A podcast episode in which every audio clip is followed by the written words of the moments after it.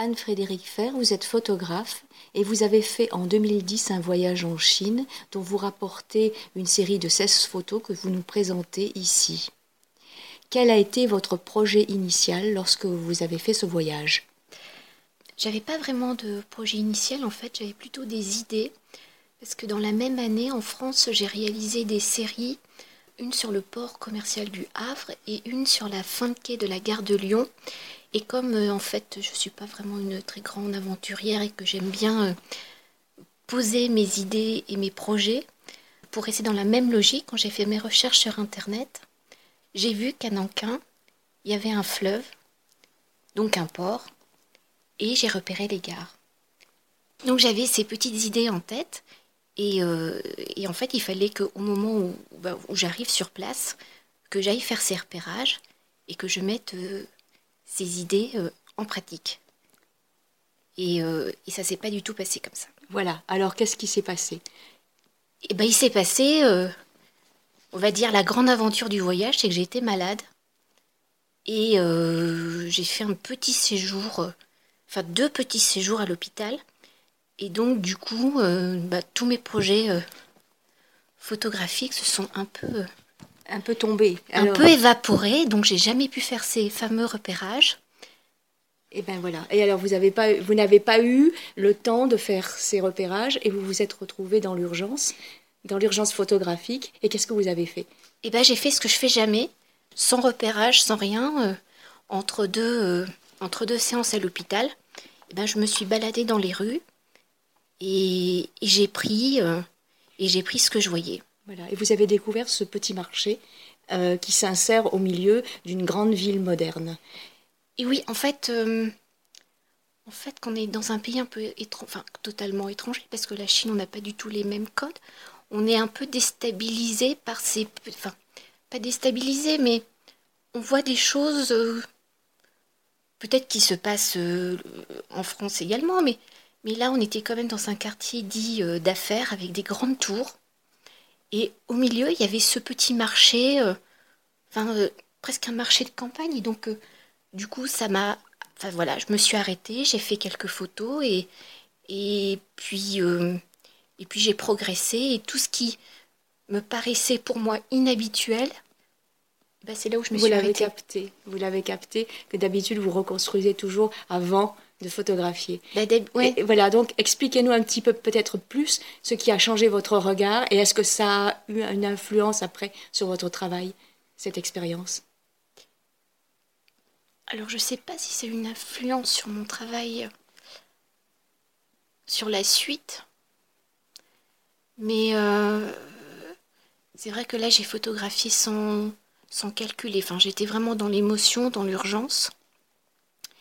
Et euh, c'est après, en fait, quand euh, j'ai quand j'ai eu le résultat, donc devant mes planches contact. Vous avez eu combien de planches contact? Alors, dans mes souvenirs, j'ai fait 8 bobines. D'accord. Et donc, comme je travaille au moyen format, euh, ça fait à peu près 96 photos. Mmh. Et vous en avez retenu 16 16. Et donc, tout le travail de construction, vous l'avez fait un peu comme un documentariste après coup, avec le matériel qui vous a été donné par cette expérience. Voilà, donc tout s'est construit après, mais dans une construction. Enfin, la base a été peut-être plutôt graphique quand même, parce qu'il fallait que les photos s'enchaînent et que je reconstruise une histoire, parce qu'en fait, ces photos, les unes avec les autres, enfin, c'était des sensations sur le moment. Donc, en choisissant euh, de les agencer, oui, d'une façon euh, plutôt graphique, des lignes qui s'enchaînent, ou peut-être même des formes, des couleurs, ça racontait autre chose. Oui, mais il me semble que euh, cette vision, euh, ce voyage très rapide, vous en tirez quand même euh, quelques photos qui sont très fortes et très significatives de ce monde en complète reconstruction qui est une, grande ville chinoise de nos jours. Oui, les, enfin, je, je pense que si je retournais quatre ans après dans ce même endroit, je ne reconnaîtrais plus rien. Et déjà à l'époque, enfin à l'époque, je ne sais pas, mais 2010, donc euh, il y avait déjà 8 euh, millions d'habitants. Oui, c'est ça. Et,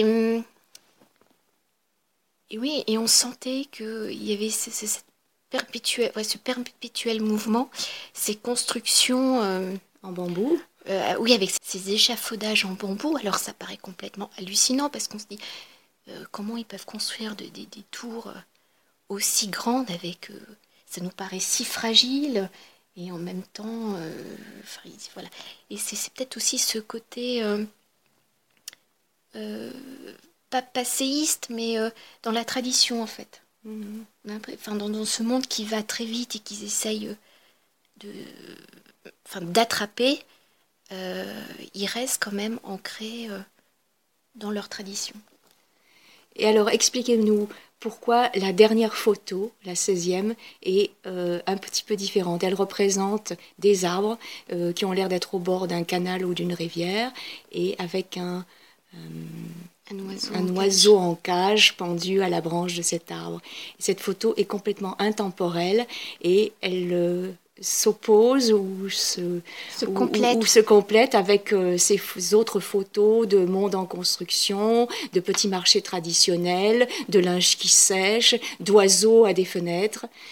Ben, c'est vrai que enfin, en, en, parcourant ces petites rues, j'ai remarqué, il y a quand même beaucoup d'oiseaux, mais en cage.